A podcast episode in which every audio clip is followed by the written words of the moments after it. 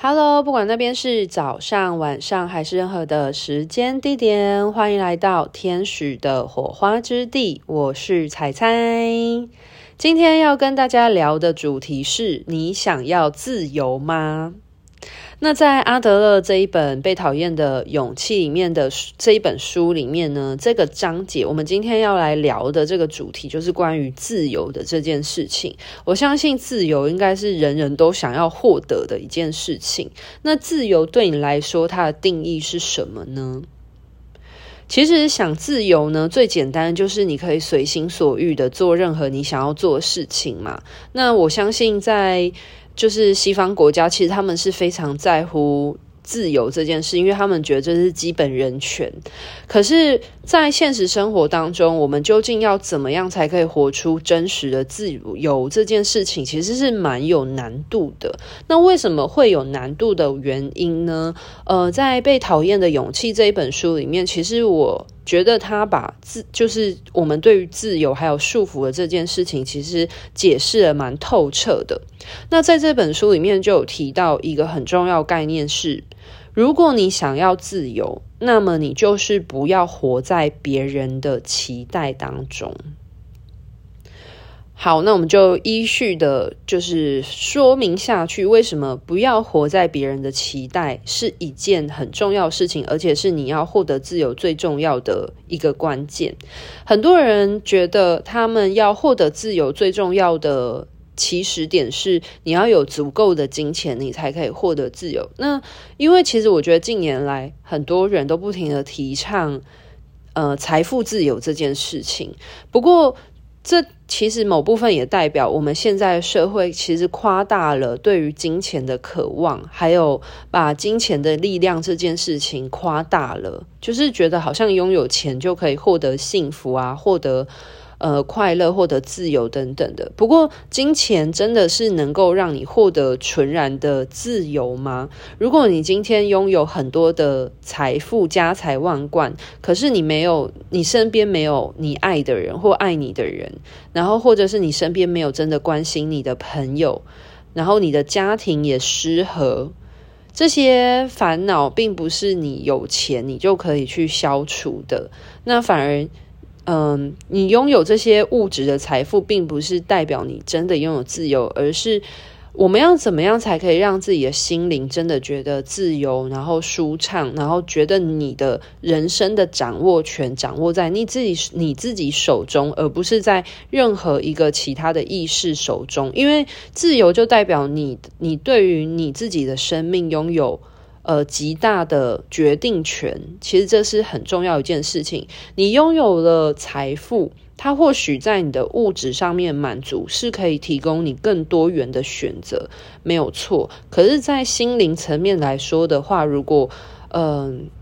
你一直嗯、你的人生的决定都是在别人的手中，或者是在他人的手中，他人影响你的生命的决策的时候，其实你真的不会觉得你自己是完全的自由。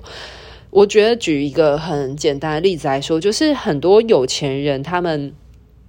离世了，然后他们的小孩为了争家产，然后反而反目成仇，这一点其实就很明显的可以看得出来说，就是你你赚了很多钱，可是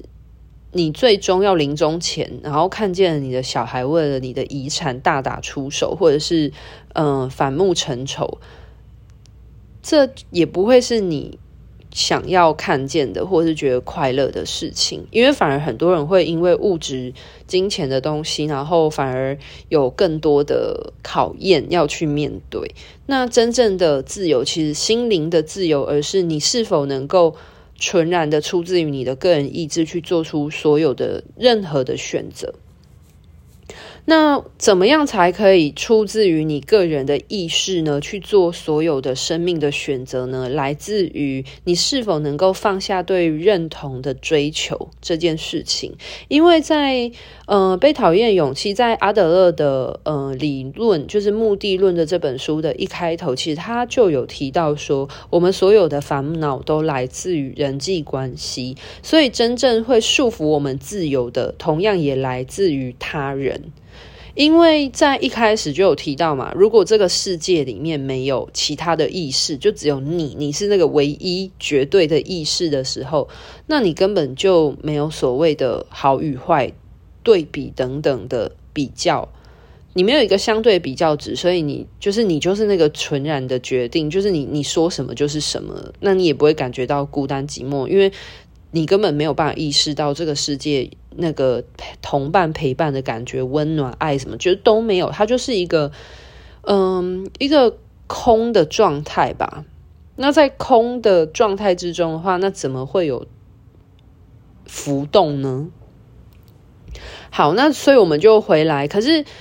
呃，刚刚讲的是一个，就是只有你纯粹意识的状态，就不会有烦恼。可是问题点在于，我们活在这个地球，就不是。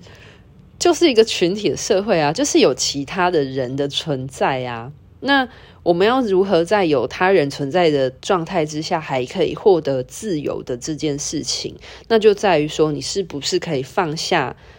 别人的看法，然后放下你心里会渴望去获得别人认同的这件事情。那这件事情容易达成吗？其实，呃，我纵观了一下，就是。嗯、我自己的生长背景，然后还有就是社会大环境，就是我我也会曾经自问自答过，说为什么我会那么。我我相信不止我，应该很多人，包含我现在的听众，都曾经在乎过别人的眼光这件事情。或许你现阶段还是很在意的，那我也会在乎我爱我的人或我爱的人，他们对我的看法或别人对我看法。可是，嗯、对现在我来说，别人的看法其实已经不在于那么重要，或者是影响我的情绪那么那么的多了。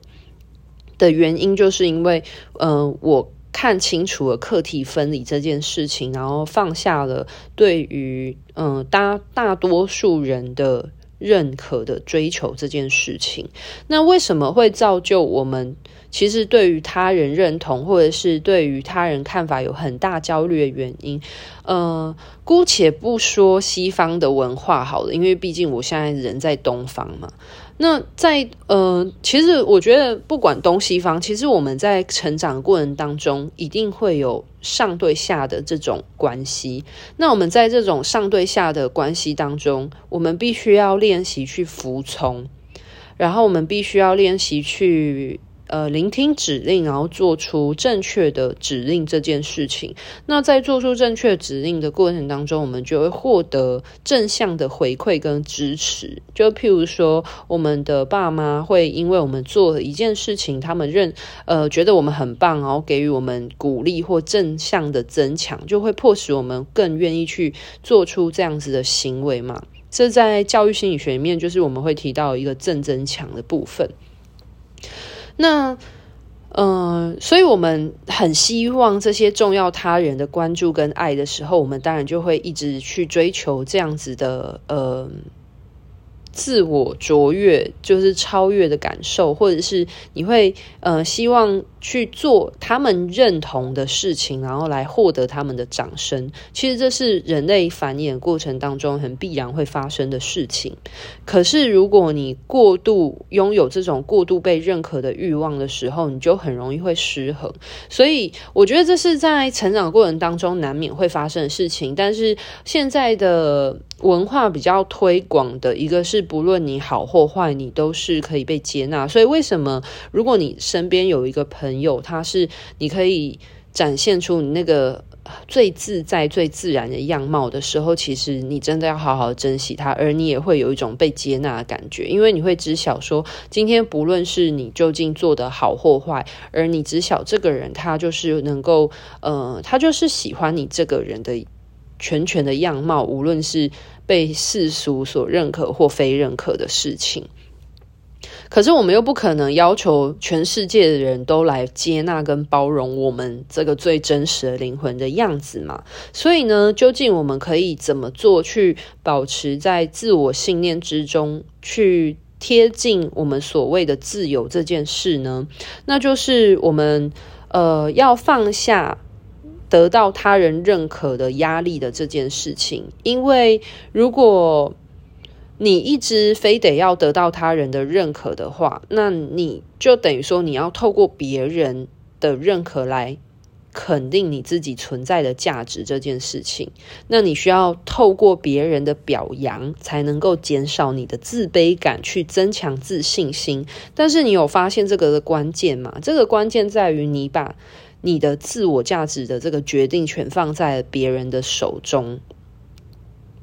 那如果这时候就会提出一个疑问啊，就是如果你自己都不为你自己而活，那有谁会为你而活呢？对啊，举一个最简单的例子好了，就是很多人的工作或职业，并不是做他自己最想要做的工作，而是做他。父母期待他做的工作，那你在你爸妈期待你做的的工作，或许并不是最你最擅长，或者是你真的觉得最开心、最快乐工作。那你在这样的工作里面，或许很安稳，可是你可能会觉得很痛苦，因为就没有什么乐趣。你会觉得你没有什么挑战或乐趣，然后你对的你的工作可能就会有很多的抱怨啊等等的。可是。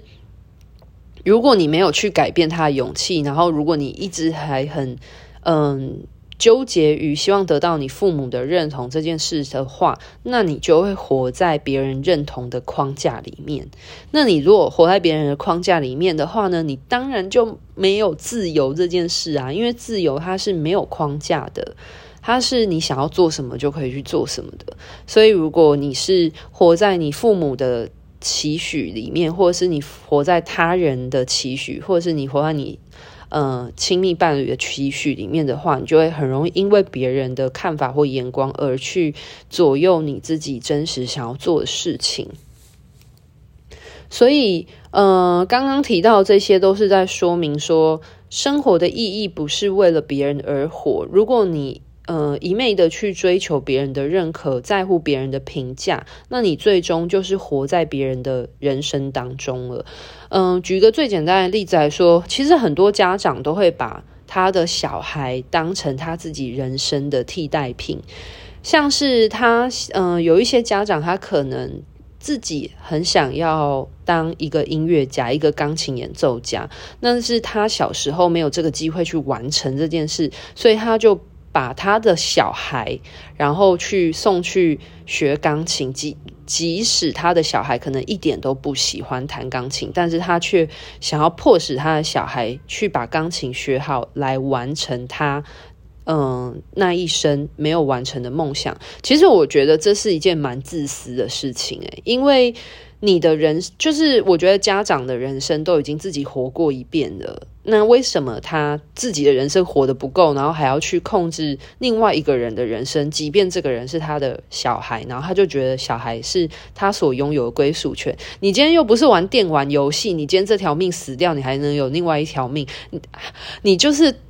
你就是只有一条命而已，所以我们要认真的看待我们的自己这一条命。那我觉得，如果你是心甘情愿受到父母控制的人的话呢，我觉得也很傻诶，就是你就只有你自己这一条命，那即便你爸妈可能有很强的控制欲望，好了，可是你真的你就只有唯一的这一条命，那你还要去背负他的，就是另外一个别的的生命。就是你的长辈重要他人，然后他们没有完成的事情，然后你宁愿用你的生命的，就是你的这一条很宝贵的生命，然后去。呃，延续他们的这个部分嘛。如果你是出自于个人意念，你也很乐于做这件事情，那我当然觉得很棒。就是他有一个信念的传承是很好的。但是如果这个信念传承不是出自于接棒者的自愿性的话，那你这样就是把你的信念加诸在别人身上啊，这是一个超级不负责任的事情诶。如果假设嗯、每个家长都可以。就是将他的遗憾没有完成事情，然后拿去控制他的小孩的话，那那个小孩什么时候才可以去活出他自己的人生？就没有办法。那他没有活出他人生的事情，然后就继续延续在他的儿子或他的孙，就是你懂吗？后辈子孙身上，那这样子很本末倒置啊！所以代表从头到尾都没有人好好过自己的人生，然后自己的人生都被自己的长辈压榨，然后压榨之后自己再去压榨自己的后辈。就很没完没了，然后每个人都没有活在当下这样子，我就觉得就是啊，不行，真的要停下来，就是不可以再用就是孝顺这件事，愚孝就是孝顺，孝顺这件事应该是你真的爱你的家人。就是孝这件事，应该是你因为你爱他，所以你愿意付出，那他自然而然就会呈现一个爱的流动嘛。那可是不能用愚孝这件事情，就是愚愚孝就是愚昧的，就是愚笨的愚，然后孝就是变成说爸妈讲什么，然后你完全没有任何的思考，你就去做这件事情，那就会你就会丧失你自己人生的主导权。对啊，好，那我们就再继续拉回来这样子。那事实上呢，就是这本书里面就有提到说，大部分不自由的人都是为了满足别人的期待而活。那绝大部分的人都是烦恼于满足，呃，他都大部分人都是在烦恼说他们去满足别人的期待，而没有按照自己的想法而活。那为什么会有这样的原因？是因为太希望获得别人的认同了，所以就照着别人的期望而去做，抛弃了真实自己的想法。你看我刚刚讲的那个例子是不是非常有道理？就是很多人为了得到家人的认同，然后而失去了他自己，然后等到他真的就是一直做自己不喜欢的事情，然后就是。我就讲了，就是为什么很多人会有现现代人会有忧郁症或者是心理疾病的原因，就是因为他的肉体意识跟他的灵魂偏离得太遥远，而导致有一个很大的不贴合的落差感。那你就一直都没有照你的灵魂想要做的事情去做，你就是你的你的意识一直在追求这些。嗯，在乎别人的看法，然后而去勉强你自己做你不喜欢的事情的时候，那你跟你的你的灵魂跟你的意肉体意识的贴合度越分越开的时候，你就会越来越迷惘，然后你就会越来越觉得自己不是自己，不是在过自己的意志的本愿的事情，然后就很容易会有忧郁症这件事情。对，所以可是这就会遇到了一个事情啊，就有一些人说，因为我觉得我。每次讲爱自己的这个主题的时候，就会很常有人说：“那我要怎么知道爱自己跟自私的差异在哪里？”那其实阿德勒这一本书里面，他也有提到一件事情。阿德勒他就有说，他并不是叫我们大家去做一个任性自私的人。我们可以想一想，如果照别人的期待而活，那我们的选择。我们所做出来的选人生的选择，最后后果要由谁来承担呢？就是阿德勒其实他讲到一个很关键的一点，就是这件事情到底跟谁有关？关键点来自于这件事情的后果要由谁来承担？那这件事情就是谁的，谁该去承担的课题。那他有举了一些例子来说，就是当我们满足父母的期待而选择一些你不喜欢的工作的时候，那你朝九晚五去上班的那个人，就是实际去做这个工作的人到底是谁？是你的爸妈吗？还是你自己？那如果是你的爸妈，那当然就是你爸妈的事啊。可是问题是你为了满足你爸妈的期待，你选择你不喜欢的工作，可是是你要去做这个工作，诶，所以其实。在这件事情的课题来开始讲到课题分分离最重要的一个观念了，就是这件事情对谁会有影响，那它就是谁的课题。所以在工作的这件事情来说，对谁会有影响，是对选择这个工作人有影响，那就是这个人的课题，而不是他爸妈的课题。但是如果他因为他爸妈而做这个选择，所以他就把他爸妈的课题。放到了自己身上，那他就没有把课题分开。或者，好，我们来举另外一个例子来说好了。如果你是为了满足长辈的期待，然后你就非常潦草的找一个自己不爱的人结婚，组织家庭，那结果后来你结完婚之后，你就备受很多婚姻关系的痛苦缠身的人是谁呢？就是爸爸妈妈，可能他们。有一些期许，就是觉得说啊，人齁就是要齁到了几岁几岁啊，要什么三十而立啊，然后几岁之前要生小孩啊，他们觉得这才是一个完美的人生。可是真正在这个婚姻当中的人是谁呢？就是是你自己呀，对不对？所以，所以。爸爸妈妈他们有他们的课题，那他们的课题是什么呢？他们的课题是他们要去面对他们对后辈有这个期许。那这个课题来自于别人有没有办法满足他们？那你如果不愿意满足，而他们有一些失落啊、负面的情绪等等，应该是他们自己要调整他们的心态来面对这样子的现况，而不是要求别人来，而不是要求。他的后辈去调整他们自己，然后去满足他们心里的对于，就是他们好像呃觉得后辈要怎样怎样，他们才有把后辈教好等等圆满的这种状态，你懂我的意思吗？因为如果你今天进入了一段婚姻，在这段婚姻里面，所有好或坏要承担的人其实是你自己耶。那所以要做你要不要结婚这件事情，其实应该是你自己的选择，而不是你爸妈的期待，而你去做出这样的选择，因为如果你选择了潦草进入婚姻，代表你承接了你爸妈的期待的这个课题。OK，好，那如果还不够清楚，我们再来一个例子。好，因为有一些人可能没结婚嘛，对不对？好，我们再举一个例子来说。好，工作大家都有过吧？那如果你为了满足你的上司的期待，然后你加班熬夜应酬。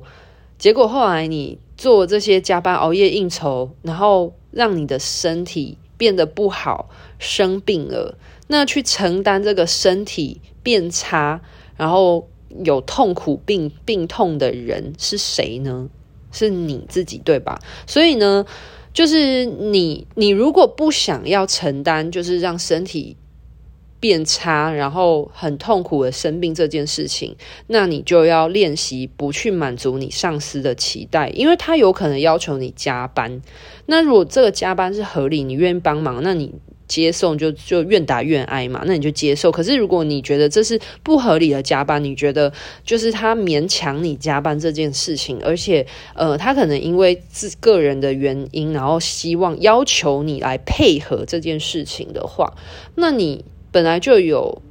选择你要配合还是不配合的权利。那如果你不配合的话呢？你可能就要就是有那个勇气，被讨厌的勇气。因为为什么会需要被讨厌勇气？来自于你不去做出别人期待的的事情的时候，你本来就因为你拒绝了他，你不接纳他加诸在你身上的期许。那你会让自己轻松很多，可是你同时你也可以，你可能也会那个，你也会需要有勇气去面对你拒绝这个人，然后这个人对你的一些负向的能量。好，那所以呢，我们现在回来讲到关于课题分离当中一个很重要的观念，就是如何去知道说，在这样的情境里面呢，究竟我要怎么知道这是谁的课题？你今天做出来的这个选择，会带出来的结果，由谁来承担？那这就是谁的课题。做什么样的工作呢？是自己的课题，而不是你爸妈的课题。即便他们希望你，就是对你的工作可能有一些建议，可是。做什么样的工作，真正在工作的人是你，所以是自己的课题。那你要跟什么样的人谈感情，也是自己的课题。那你如何在工作与健康之间找到平衡，那也是你自己的课题。所以自己的课题自己处理，会是一件很重要的事情。那这件事情就跟我自己想要做出怎样的选择，干你屁事。干我屁事，它就是一种最终极的状态。那这就是课题分离，谁承担结果就是谁的课题。那我觉得还有一个很重要的一件事情，就是今天发生了一件事，那谁会有情绪？那就是那个人要去练习处理他情绪的课题。这是一个很重要概概念哦。就是阿德勒他里面提到的是这件事情会对谁产生影响，那就是谁的课题。可是我觉得在呃，因为我觉得我们这个世代呢，太容易有情绪勒索这件事情了，就是透过情绪，然后来勒索别人，然后要求别人做自己期待的事情。那如何去跳脱关于情绪勒索这件事情，有一个很大关键在于说，今天发生的这件事情，谁会有情绪？那就是应该他要自己学习的去面对这个情绪，那就是那个人的课题。举例来说，今天发生了某一件事，然后你会，然后别人对方生气了，那这件事情对你来说你没有任何感觉。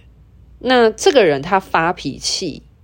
他把他的脾气想要宣泄在你身上，可是你应该要有意识说，这个人发脾气。是这个生气的人的课题，跟我没有关系，因为他必须要面对为什么他发生这件事情，他会有不愉快的感受，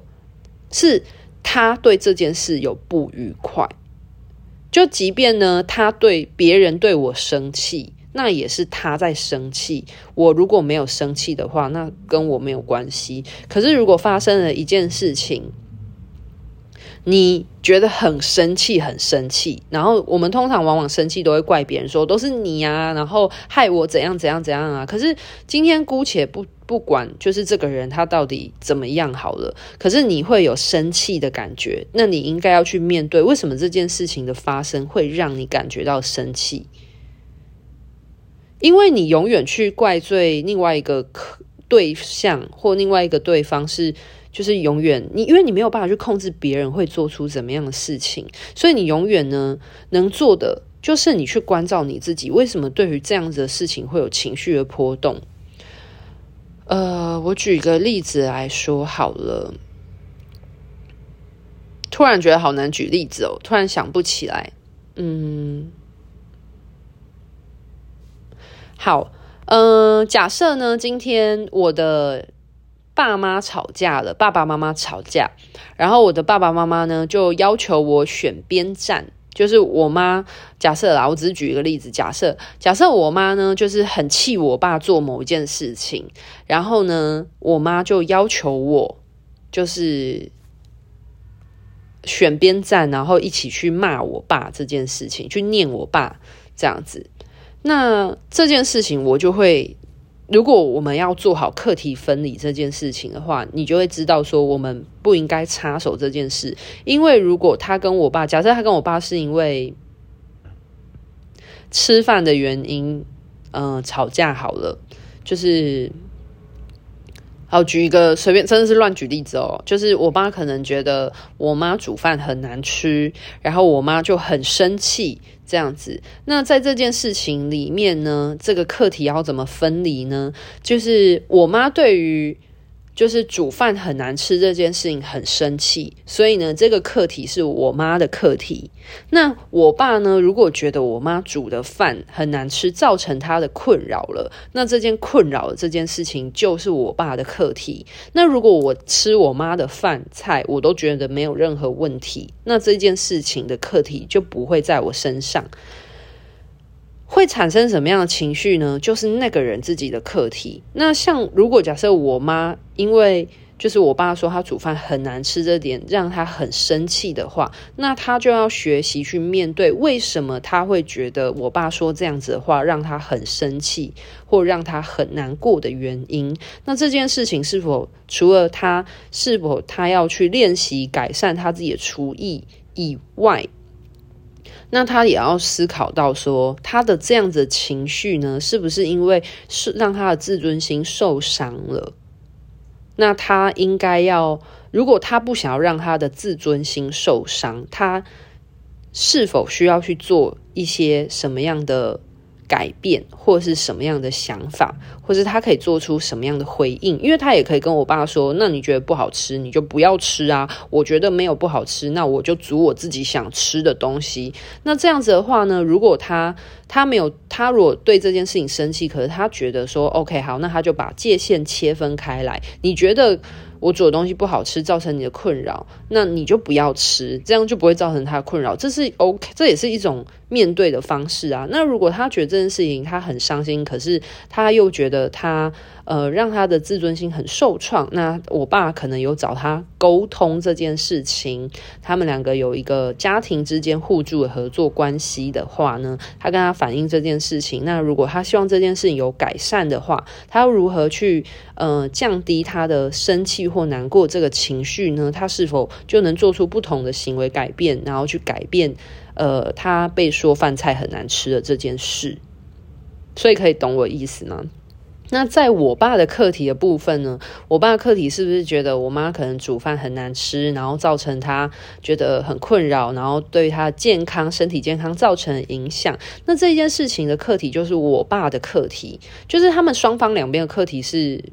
不一样的课题，因为他们产生出来的想法跟情绪是不一样的。那我爸这边的课题就会是，如果他想要兼顾他的健康。这件事，他要么就是去改变我妈煮饭的方法，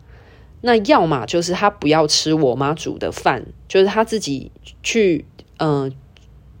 面对或处理他的课题的话，因为他如果又要兼顾他的健康，但是他又很希望吃我妈煮的饭，那他是否有办法试着去沟通，或者是去做出一些行动，或者是做出一些改变，然后来让我妈煮饭好吃一点点？可能譬如说跟我妈协商说，那不然送她去精进厨艺啊，或者是呃，而不是只有出一张嘴，然后让这件事情持续的发生。所以课题分离是一个很重要的事情。那如果假设，我妈就是发生这样事情，然后而来找我要求我评评理，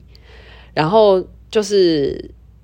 叫我一起去念我爸的话。如果这样子情况，我会拒绝，因为我会跟他说，就是这应该是他们两个自己要去沟通的事情，因为这件事情对我来说没有造成任何困扰或任何事，所以，所以如果他觉得造成他困扰的人是我爸的话，那应该是他跟我爸之间的课题，他们两个要去。处理。那如果，嗯，我觉得有时候课题分离很重要，来自于有可能是单方面的困扰，就是譬如说，就是我，哎、等一下哦，我先回到刚刚的部分，就是我对于刚刚那个解释，大家听得懂吗？关于课题分离这件事，这件事情跟谁有关，就是会影响到谁，那这就是谁的课题。那这个情绪呢，是由谁产生的？那这就是那个人的课题。懂我的意思吗？然后不要把别人的情绪带到自己的身上。我举例来说，就是以刚刚那个情境来说，就是我妈很生气，然后如果我承接了我妈的生气的话，我可能就会跟着我妈的生气一起去骂我爸。那这样子的话，就代表我跟我妈之间没有课题，没有情绪的课题分离，因为代表我妈生气是我妈生气，可是我为什么要因为我妈的生气而感觉到生气，然后去骂我爸，或者是有一种很常发生的情况，就是呢，就是我觉得举那个没有满足爸妈期待这件事情，也是一个很好的例子。假设爸爸妈妈期待你去，呃，期待你去当医生，可是呢，我就是喜欢画画的人。然后我就为了满足我爸妈期待去当医生嘛，结果后来我当了医生，当了好一阵子，我就发现我根本就不喜欢当医生啊，然后我就决定我要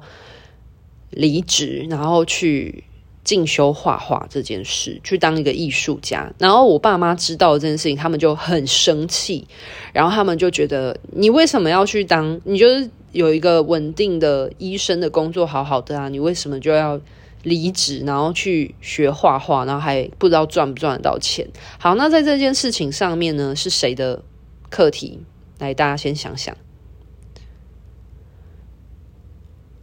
在这件事情上面呢，我爸妈他们有情绪的波动，那这件事情就是我爸妈的课题。因为对我来说，做出这个选择，我人生要做什么的工作，我承担。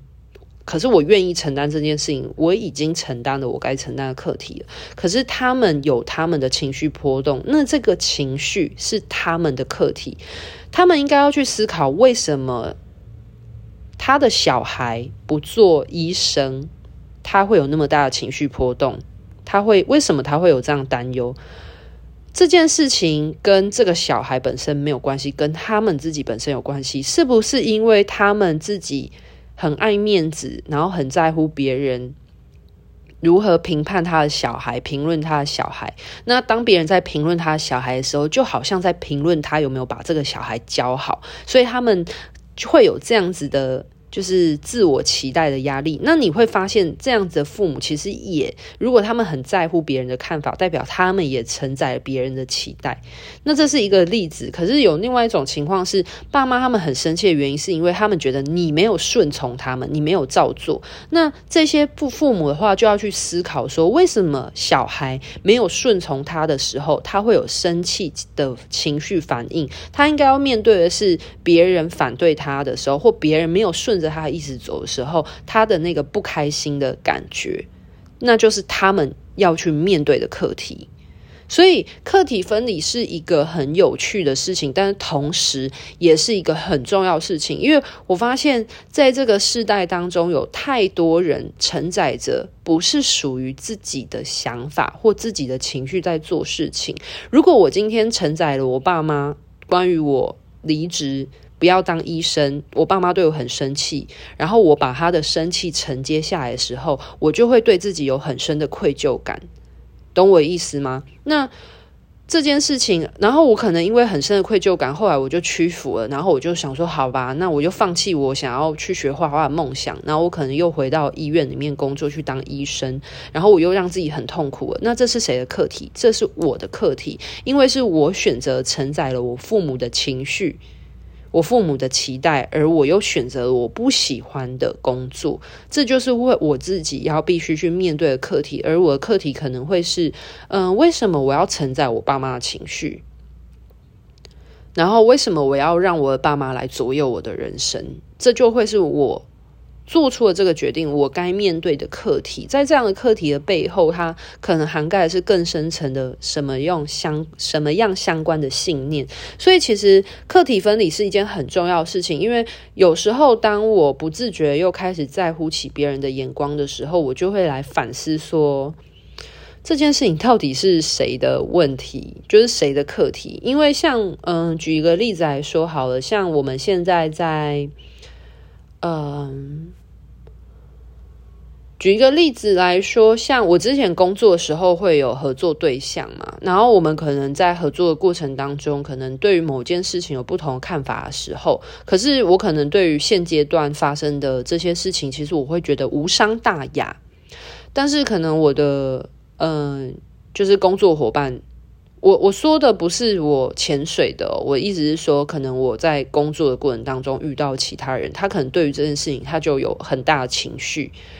然后，然后他可能就会试图的想要说服我，他就会觉得说，为什么你不生气？你不生气吗？我就觉得我不会生气啊，因为这件事情我觉得还好。那既然我觉得还好，就代表这不是我的课题。如果他觉得这件事情让他很生气，或者他看不下去，或者他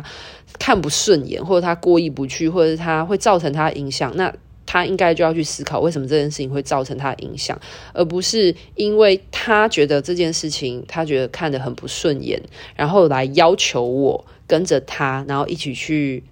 呃反推动，或者是就是去改变这件事。就是我觉得这是一个很重要的课题，因为因为如果我觉得没有差的事情，然后他然后来要求我去迫迫使我做我不想要做的决定的时候，如果我还接受了，那我就是承载了他的课题。可是如果假设，就大家可以懂我意思吗？就是他呃别人不喜欢这件事情，然后呢，他要求我去做。一件事，可是可能不是出自于我想要的的时候，如果我答应了，我就承载了别人的课题，因为是明明是他不喜欢，可是对我来说根本没有差。对，然后对啊，我觉得我之前有发生过类似的事情，就是就是我举一个例子来说，就是之前我室友要跟我借机车，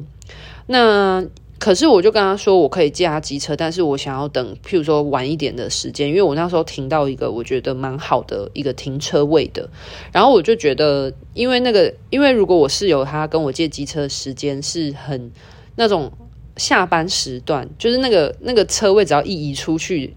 就估计就停不到了。那我就会跟他说，他如果不介意的话，看他要不要，可能譬如说九点多或十点多这种离峰时段的时候，他再借我的机车去买东西。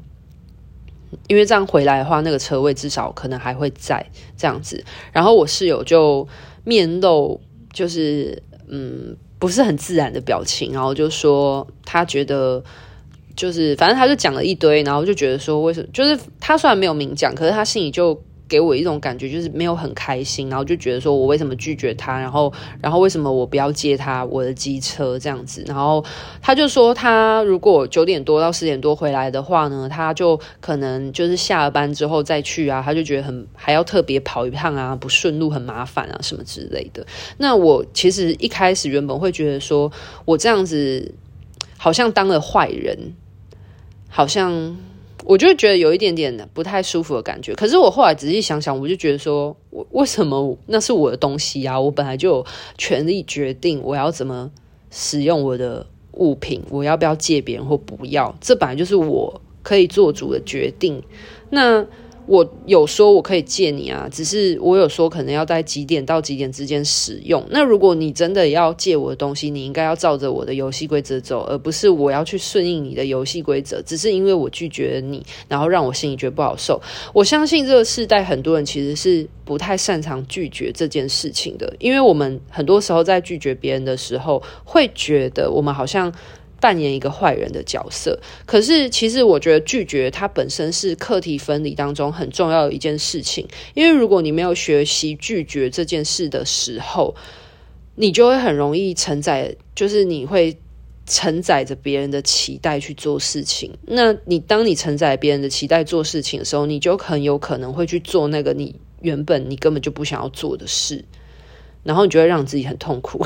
对，所以就是虽然我那时候我室友是有点不太开心的状态，但是我就觉得说，如果他不开心，那他应该要去思考为什么我拒绝他，他会不开心，而不是因为我今天，因为对我来说这件事情真的是。就是没有差欸，对我来说其实没有什么太大影响。就是我要借他不借他，其实本来就是我可以做主，然后对我来说没有什么影响的事啊。那我为什么要因为他不开心而让我自己感觉到愧疚？其实我就思考这样子，我就觉得嗯，所以这不是我的问题，那是如果他不开心，那是他的问题，那我就不会，我后来就把这件事情放下了。对，人生这样子才会舒服很多。好，所以呢，今天其实录了这一集也还蛮长的诶，对啊，但是我觉得这一集其实是很重要的一个概念。好，那所以我们就来总结一下关于课题分离的这件事情，最大关键就是谁承担结果，就是谁的课题，把我们的课题跟别人的课题分开来，不要互相干涉彼此的课题。那如果我们别人干涉了自己的课题呢，我们也不需要去理会他，我们就应该是要很单纯的说，如果这件事情对你会产生影响，你应该要去思考为什么或怎么解决，而不是把我也拉进去。因为如果我们每个人都在彼此的课题里面互相纠结的话，那这件事情就会真的像清端清官难断家务事一样，就是剪不清理还乱。所以其实课题分离是很重要一件事情。那当然。我们在做课题分离的时候，你也必须要拥有那个勇气去承担拒绝之后的这个被讨厌的勇气，因为我们都会觉得做黑脸，我们好像拒绝别人，我们就不是那个善良的人。可是，当我们不管我们今天不管是同意、接受还是拒绝，然后就是。嗯，否定就是不要这件事情，或断除这件事情本身就是我们做出来一个决定。那你不要忘记，你需要为你的人生的所有决定负责。所以今天，如果你真的承接了别人的课题，那你也要为自己的这个选择去承担它。那如果你都知道你做这个选择会让你很不舒服，那你为什么还要这么做呢？因为如果你越这么做，你就会让自己越不自由啊。所以，如果你真的要自由，你真的希望获得自由的话，那你应该就要看清楚楚。什么样的课题是自己的，什么样的课题是别人的，什么样的情绪是自己的，什么样的情绪是别人的，然后不要随意的去承载别人的情绪或承载别人的课题，然后来让自己身上有很多不属于你的包袱跟重担。好啦，那今天的分享就到这边告一个段落。我觉得这个章节其实我觉得已经讲得很详细了，所以关于课题分离的这件事情，请大家好好聆听这一集好吗？如果我以后有听众或学生或个案呢，有课题分离的困扰，我可能就会叫他们来听这一集，因为我我觉得如果要让我再讲一遍，真的是很累的一件事。可是如果当我们能够慢慢训练我们对于课题分离的肌肉来说，你真的会觉得活在这个世界上会让你轻松很多。好了，那今天这一集的分享就到这边告一个段落喽，拜拜。